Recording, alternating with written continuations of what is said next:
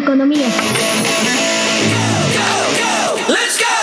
Cuéntame de economía, la actualidad de la vida económica de México y el mundo sin tanto rollo. Cuéntame de economía. En la sonada lista de los perdonados del fisco que sacudió a México apareció hasta José José, en medio de la polémica por su funeral.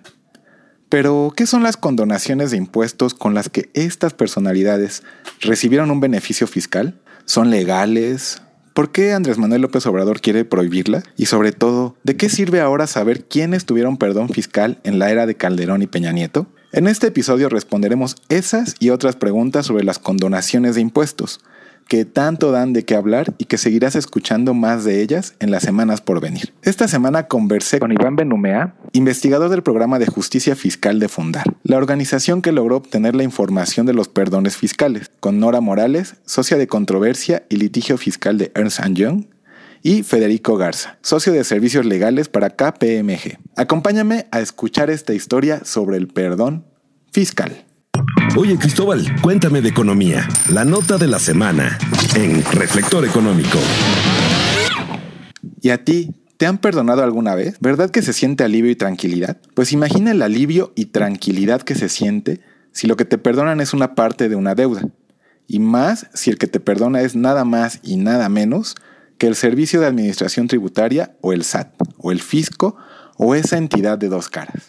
La amable, cuando cumples con el pago de tus impuestos y que te acompaña en el proceso, y la dura, cuando haces algo fuera de la ley.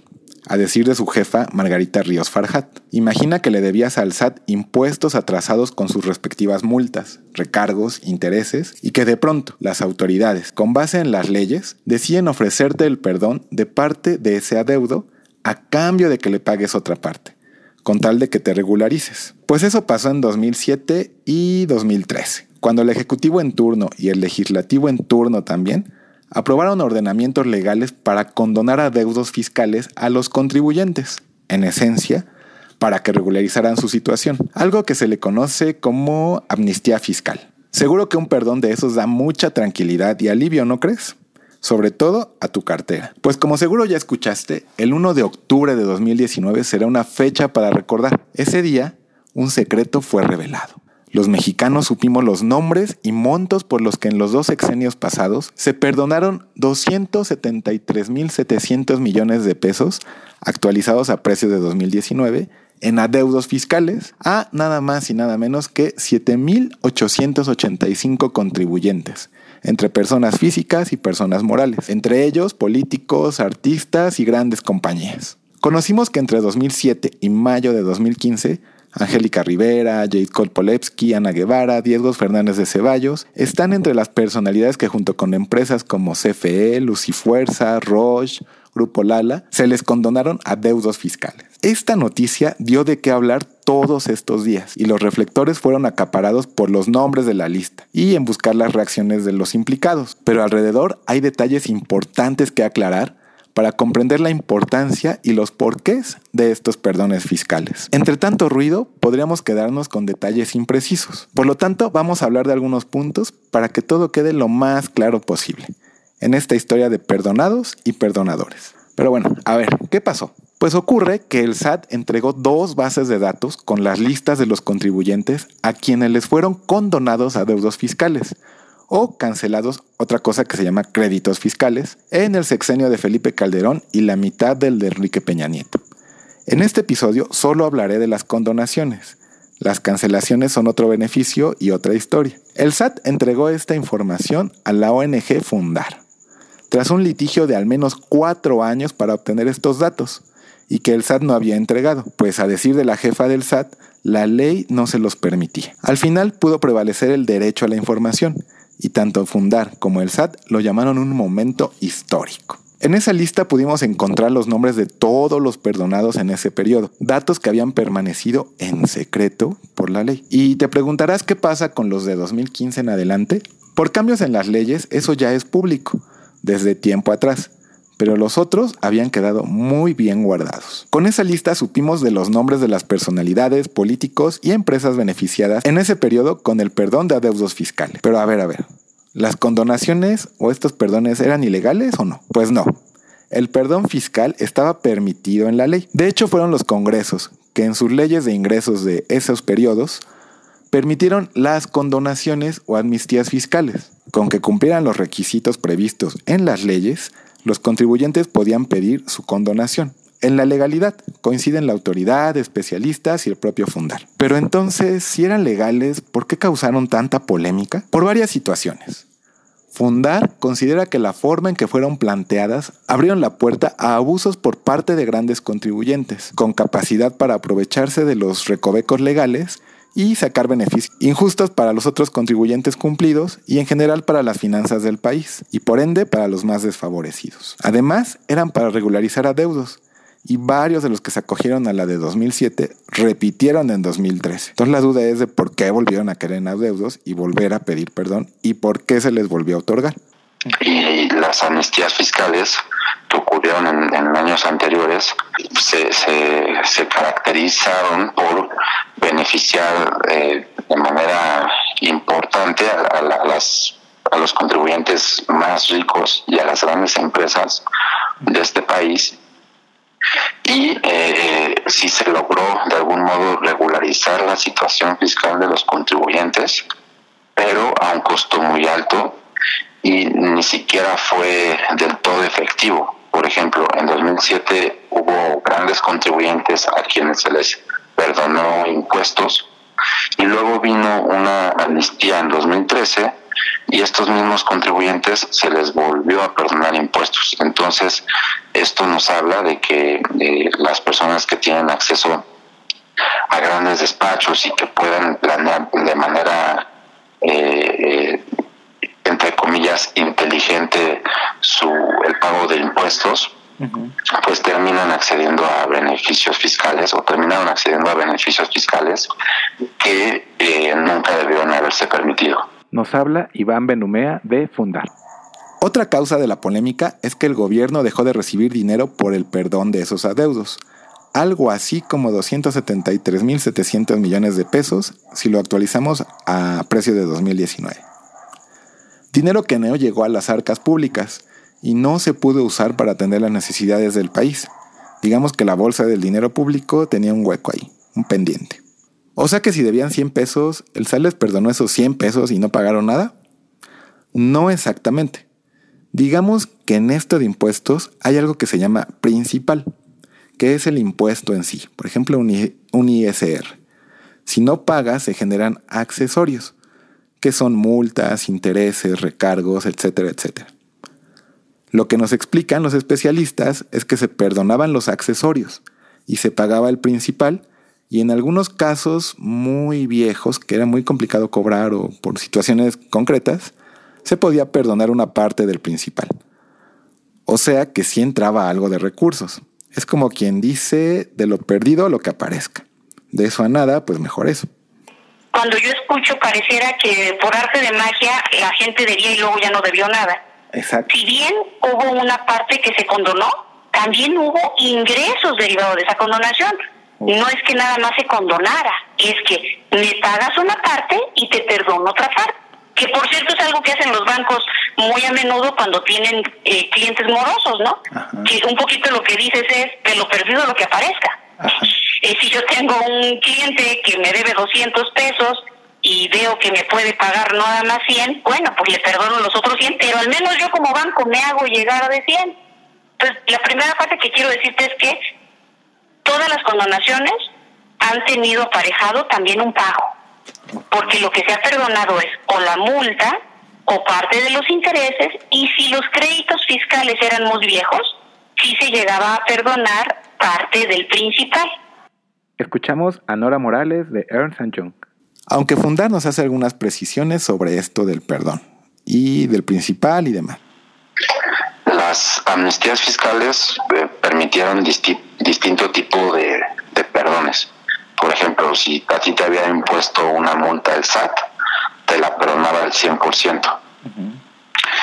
Eh, pero otro tipo de, deudas, como los impuestos, que no habían sido detectados por el SAT, eh, si a partir de X año tú reportabas eh, ese impuesto, se te podía condonar el 80%.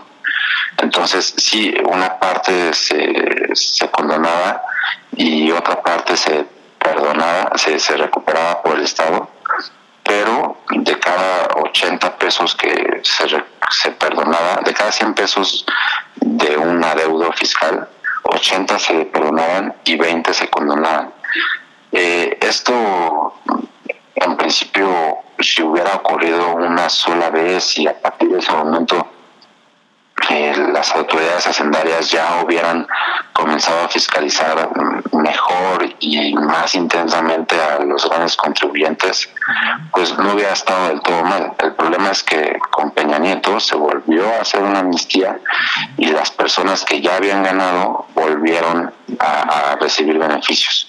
Y eso fue el, ese fue el gran problema con, estos programas. Además de que se hicieron sin justificaciones, eh, sin debate al interior del Congreso de la Unión, eh, se hicieron totalmente, eh, se diseñaron de manera discrecional, sin ninguna restricción para este tipo de contribuyentes que ya habían sido beneficiados. ¿Y estas condonaciones eran para unos cuantos o solo para un grupo selecto? Pues, ¿qué crees?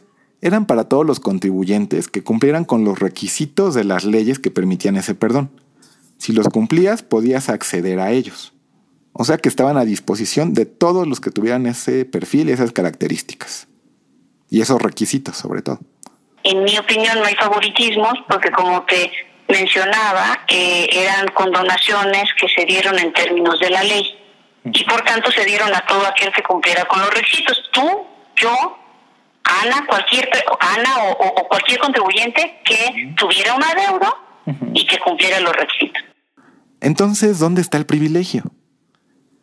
Pues en que justamente por ser tan, tan, tan generales, se abrió la puerta a que grandes contribuyentes fueran tratados en las mismas condiciones que los pequeños y no se atendiera el principio de progresividad, es decir, que paguen más los que más tienen. Eso nos cuenta fundar.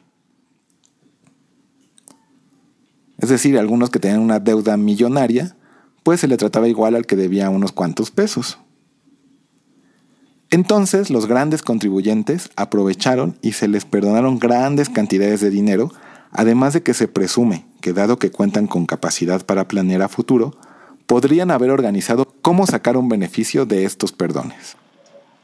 Sí, yo, yo coincido con los, con, los especialistas fiscales, como dices. Eh, era un beneficio accesible para todas las personas y, ese fue el problema en realidad, porque una amnistía fiscal, o por lo menos las que sucedieron aquí en México, trataron de manera igual a los grandes y a los pequeños contribuyentes. Y eso ya de por sí representa eh, una ruptura a una de las principales características de los sistemas tributarios en el mundo, que es la progresividad. O sea, eh, la regla en donde los impuestos, o más bien la recaudación de impuestos, debe enfocarse en grabar más la riqueza de quienes más tienen, o sea, quienes más tienen paguen más impuestos.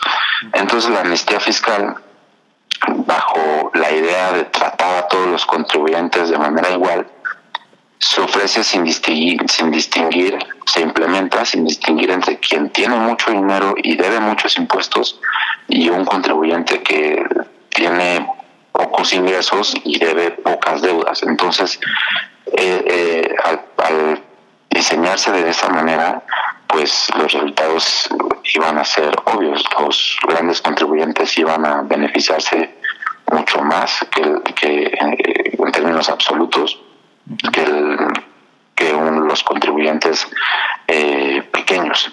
Entonces el problema fue precisamente que se trató igual a, todos cuando eso no debe haber ocurrido. Y los requisitos para poder acceder a la, la amnistía también fueron iguales para todos. De hecho, una, por ejemplo, en la, amnistía de 2013, tú podías acceder a Internet, decir que debías eh, mil pesos y el SAT te los condonaba, no tenías que comprobar gran cosa. Y ese fue otro error que, que sucedió durante la implementación de la amnistía. Lo ideal es que estuvieran acotadas para evitar abusos por parte de los grandes contribuyentes y que realmente beneficiara a los más pequeños o con menos recursos para planear sus obligaciones y cumplimiento. ¿Y por qué es importante saber ahora quiénes fueron los perdonados en los sexenios pasados y qué utilidad tiene saber esto? Aquí aplica eso que cantaba el príncipe de la canción de Ya lo pasado pasado, ya olvidé, todo quedó en el ayer. Mm, si me preguntas a mí directamente, yo creo que no, que no aplica eso de ya lo pasado pasado, pues saber qué ocurrió nos permite tener información y con información siempre se pueden tomar mejores decisiones. Pero hay varias respuestas a esa pregunta, de acuerdo con nuestros especialistas consultados. Por ejemplo, aquella que reconoce la importancia de esto, pues considera que tenemos derecho a saber quién no cumple y por qué con el pago de sus adeudos fiscales. Sobre todo el derecho a saber por parte de quienes si, cumplimos. Es algo legítimo, de confianza, pues sabes que se perdona por las causas correctas y a quienes realmente lo necesitan. Quizá en un futuro tú también podrías requerirlo. También saber cuánto dinero no entró por los perdones fiscales, pues a decir del SAT y fundar, es necesaria la transparencia en el uso de los impuestos, pero también del dinero que no entró. Se ofrecen para todas las personas en el momento en que tú no tomas en cuenta quiénes están, han abusado del uso de estas figuras y quienes han hecho todo lo posible para negociar la implementación de amnistías, para ocultar sus ingresos durante determinado tiempo y que, y que en realidad pues han usado las leyes no necesariamente para evadir impuestos, sino para no cumplir a tiempo con la ley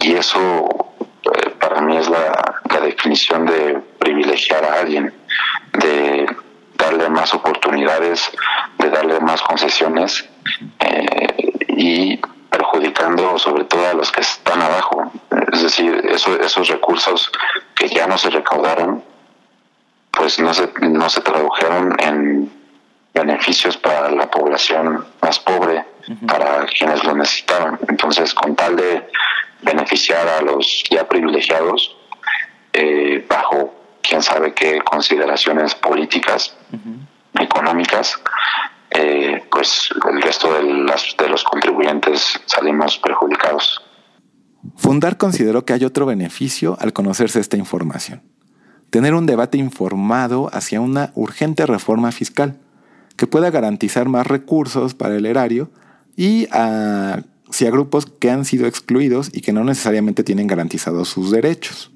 Yo creo que la importancia de esta información tiene que ver con un acto de justicia social para todos los contribuyentes. Es decir, por fin sabemos algo que intuíamos eh, por fin sabemos a quiénes se les benefició eh, y a quienes, este, pues quienes tuvieron acceso a perdones de impuestos y otro tipo de deudas. Y, esto debería traducirse, por lo menos en, mi opinión, en una exigencia más amplia alrededor de aumentar nuestra nuestra nuestra recaudación de impuestos, pero sobre todo eh, concentrándonos en los impuestos que deberían pagar las personas más ricas y las grandes empresas de este país. Entonces creo que esto contribuye a una lucha mucho más amplia que tiene que ver con los beneficios fiscales y el sistema fiscal en sí mismo que debería reformarse ya para que nuestro, nuestros niveles de desigualdad, que son realmente alarmantes, comiencen a, disminuir y que como sociedad comencemos a exigir que eh, nuestro sistema fiscal haga mucho más esfuerzos para que los más ricos paguen lo que realmente deberían pagar. Ok. Si tú pagas impuestos y haces un esfuerzo por cumplir con tus obligaciones, es legítimo saber por qué hubo quienes no lo hicieron y los motivos, consideró Ríos Farjat. Y bueno, si ya sabemos quiénes fueron perdonados, ¿por qué no se les cobra para tener ese dinero en el erario ahora que tanta falta hace? Pues sería muy complicado hacerlo. Las condonaciones se dan y ya no se quitan. Y en todo caso, si se insistiera, tendría que haber un tremendo juicio. El tema de condonaciones, todo esto que te comento es un tema de carácter definitivo. Es decir, si, el fisco ya proporcionó unas reglas específicas para poder condonar X impuestos, cuando el contribuyente se ubique en ciertos este, puntos específicos y cumpla los requisitos de ley, entonces se le da esa condonación. Y la condonación es definitiva, es decir, no puede salir el Estado que de repente ya te la di, entonces ahora regrésame, te quito la condonación y regrésame lo que te condone. No puede suceder así. Si lo quiere hacer el Estado, tendría que ir a un juicio que se llama juicio de elegibilidad. El propio Estado demandar al contribuyente para que a través de un tribunal se le regrese ese dinero. Pero es, muy, es un proceso muy complicado. Escuchamos a Federico Garza de KPMG. Fundar propone que a partir de ahora se exija un cobro parejo de impuestos, proporcional a la riqueza que tiene. Es decir, los que más ganan que paguen más impuestos, pues las contribuciones se sostienen de los cautivos ahora, como los asalariados, los que menos ganan. Yo creo que difícilmente puede porque las leyes fiscales son muy estrictas en muchos sentidos. Eh, creo que el SAT podría evaluar esa posibilidad y, no sé a qué conclusión haya hecho, haya llegado, perdón. Eh, en fin, parece complicado y en todo caso creo que una solución a ese problema sería pensar en cómo les cobramos más impuestos, pero de aquí para adelante. Es decir, si lográramos que se reformara nuestro sistema fiscal y pensáramos en cómo mejorarlo para que los más ricos paguen lo que tienen, eh, lo que lo que tienen y deben además, eh, pues eh, el, beneficio sería a largo plazo. No, no hay que olvidarnos de lo que de lo que pasó, de lo que se les condonó, pero lo que creo que sería más efectivo para eso sería una reforma fiscal que por fin eh, nos haga justicia a todos, es decir, una reforma fiscal que, que cobre de aquí para adelante lo que los contribuyentes más ricos de este país deberían pagar. Al final de cuentas, ahora sabemos que esas condonaciones se hicieron bajo el marco aprobado por los legisladores. Entonces, saber eso nos debe poner alerta sobre lo que hagan las autoridades, sean del poder que sean, sobre el pago de impuestos, para que sea un trato justo. ¿Y tú, perdonarías o no perdonarías? Lo que debes de entender de la economía, en claro, en claro. En claro, en claro condonado. ¿Condo qué? Con la lista del SAT, la condonación es un término que se puso en boca de todos nuevamente. Se usa como sinónimo de perdón, pero ¿qué es y qué perdona? Las condonaciones de adeudos fiscales son disposiciones en las leyes que permiten en casos específicos que un contribuyente con una deuda fiscal reciba un perdón, es decir, una remisión de una parte de esta deuda a cambio de que pague otra. De todo lo que le debes a la autoridad, te da la oportunidad de que no le pagues una fracción, pero otra sí. Con ello, el contribuyente se pone al corriente y el erario recibe ingresos. De lo perdido lo que aparezca. Si las condonaciones implican un perdón, conceptualmente hablando, se trata de un, un perdón o una llamada remisión de deuda en términos civiles, así se le conoce. Y no es un tema que, que, sea nada más este, eh, aplicado a gusto por nuestros gobiernos, sino que ya viene establecido desde nuestra constitución política de los Estados Unidos mexicanos. Entonces, el marco jurídico sí existe, es decir, no nada más por decreto es que se, se, se, emiten la posibilidad de, condonar ciertas contribuciones a, a, los contribuyentes, ¿no? Entonces, sí hay un marco jurídico del cual se, se, se, toma nuestras nuestras autoridades para poder este, implementar este tipo de, de condonaciones. Por eso la condonación sí significa un tipo de perdón porque una parte del total de la deuda fiscal no se cubre, pero la otra sí. Condonaciones no han sido totales. Es decir, Imagínate que tú tienes, Cristóbal, un adeudo con el fisco de 100 pesos. No creas que llegó una ley que te dijo, Cristóbal, y todo aquel que tenga las características de Cristóbal, venga que le voy a perdonar sus 100 pesos. Lo que decían estas leyes era que si cumplías ciertos requisitos, que eras un contribuyente cumplido, que estabas al corriente en otras disposiciones fiscales, etcétera, de esos 100 pesos, por ejemplo, te iban a condonar los intereses. Ah, o de esos 100 pesos te iban a condonar las multas. O si se trataba de créditos fiscales muy viejos, te iban a condonar una parte del impuesto. Para ponerte un ejemplo con esto, imagínate que tú debías 100 pesos. Lees la ley y te 100 pesos de principal, déjame decir 100 pesos de impuesto a la renta, más 50 pesos de, intereses o recargos y 50 pesos de multa. Si tu crédito no era tan viejo, lo que diría la condonación es, mira Cristóbal, o contribuyente, el que sea, si tú vienes, yo te condono los 50 pesos de la multa, te reduzco los intereses en 30 pesos y entonces págame 120. Y hablo de adeudo fiscal a propósito porque de eso es de donde condona, se condona una parte. Este adeudo total se compone de varios elementos. Mira, el primero es el principal, o sea, el impuesto, que un contribuyente no pagó a tiempo y en forma. Eso le genera multas, intereses, recargos, que hacen la cuenta más grande. Y eso se conoce como accesorios, lo extra, los complementos. Entonces el adeudo es la suma del principal y los accesorios, del impuesto como tal, o sea, por ejemplo, el ISR, y los accesorios, las multas, los recargos, etcétera, por no pagarlo cuando se debía y como se debía. Cuando la autoridad decide aplicar un perdón, lo que busca es hacerse de recursos y que los contribuyentes se pongan en orden. Es facultad del Estado decidir hasta este momento y con base en la ley cuándo y cómo perdonar. Así que no funcionaría ponernos de rodillas en el SAT y pedir que nos condonen. Más bien hay que revisar si un caso se apega a lo que dice la ley para poder condonar. Ahora bien, hay de perdones a perdones, de condonaciones a condonaciones. Hay varios tipos. Las de 2007 y 2013, que han acaparado los reflectores, son un tipo de condonación que buscaba regularización de contribuyentes. Eran generales.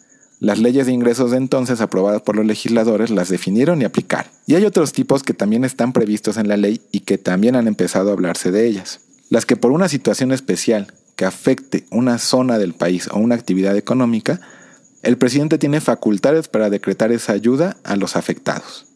Ejemplo, tras un sismo, un huracán, una epidemia. El fin es que los afectados se les perdone una parte de su adeudo fiscal para que con esos recursos se recuperen y entonces sigan pagando impuestos y no cierren.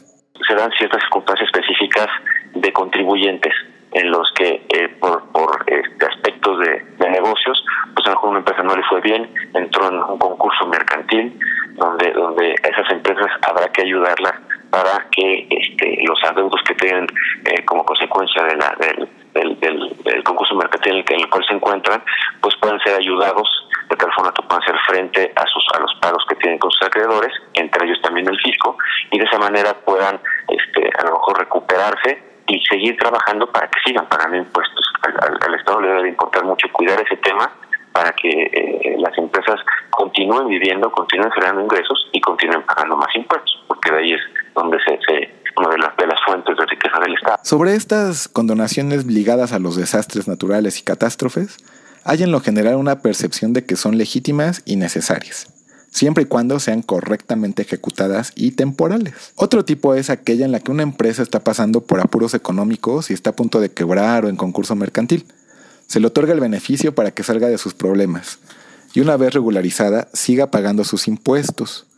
Esta es una forma del gobierno de mantener esa fuente de ingresos. Otro caso es cuando se perdonan algunos accesorios. Fundar está a favor de que siga este tipo de perdón, pero a clases medias hacia abajo y con restricciones para los grandes contribuyentes.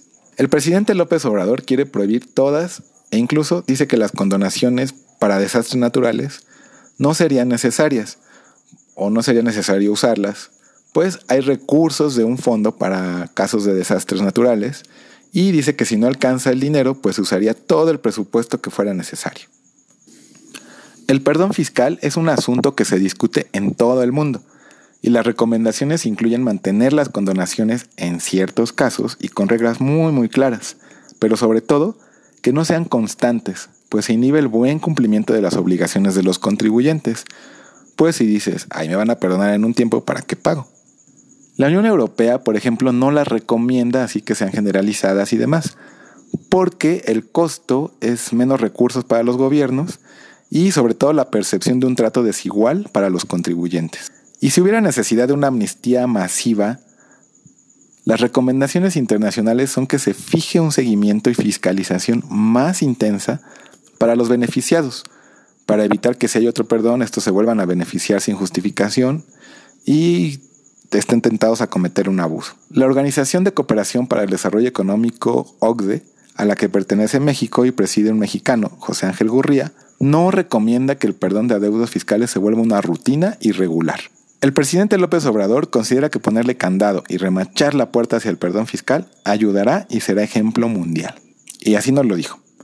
Yo sí creo que esto va a ayudar mucho y dar el ejemplo en México y en el mundo de que hay que contribuir. Así que hay de perdones a perdones. Los acontecimientos que no debes perder de vista. Síguele la pista. Y si la semana que acabó el 4 de octubre estuvo intensa con el tema de las condonaciones, la que comienza este 7 de octubre también promete dar de qué hablar sobre estos perdones fiscales. El Senado discutirá el martes 8 de octubre la iniciativa de la reforma constitucional donde se prevé que pase, sobre todo, luego que el senador Ricardo Monreal dijo que su partido Morena dará su voto a favor de esta propuesta. Partido que tiene mayoría, por cierto. Con el pase en el Senado, la puerta a las condenaciones estará casi cerrada, a la espera de que con cada voto a favor en los congresos locales quede cerrada, al menos este sexenio. Hay que poner atención en qué hacen los senadores, si el dictamen pasa sin cambios o si modifican y qué modifican. Los ojos hay que ponerlos en si dejan la puerta abierta a considerar las condonaciones en casos de desastres naturales, quiebras y multas, o si de plano quedan cerradas para todas y cada una de ellas, para todos los casos. ¿Pero de qué va esta iniciativa? López Obrador mandó la iniciativa de reforma al artículo 28 de la Constitución para añadir que quedan prohibidas las condonaciones de impuestos. Y dice, en los términos y condiciones que fijan las leyes. Pero antes, el presidente López Obrador ya había emitido un decreto en mayo pasado para dejar sin efectos decretos de otros presidentes y que estuvieran vigentes aún para condonar impuestos y expresar su compromiso de no volver a perdonar impuestos como antes, salvo en casos excepcionales. Los casos excepcionales del decreto y que Hacienda ve en y que Hacienda ve cuidados en la reforma serían cuando se usen para apoyar a los contribuyentes afectados por los desastres naturales, plagas o epidemias, y de manera temporal darles el perdón fiscal para que se recuperen o cuando una situación afecta a una región o actividad, como un sismo. Así que este martes puedes seguir nuestra cobertura de lo que hagan los senadores sobre la prohibición de las condonaciones. Síguenos en las redes sociales de expansión.mx y en mi Twitter arroba Cristo Riojas. Cuéntame de economía. Bien, así llegamos al final de este episodio número 18 de Cuéntame de economía. Te invito a que le des follow a nuestro podcast en Spotify y a que sigas expansión.mx en nuestras redes sociales. Y cualquier sugerencia, comentario, duda que tengas, escríbeme a arroba Cristo Riojas. Esto fue Cuéntame de Economía. Hasta la próxima semana. Gracias. Ya te contamos de economía. Ahora comparte. Esto fue Cuéntame de economía. con Cristóbal Martínez Riojas. Let's go!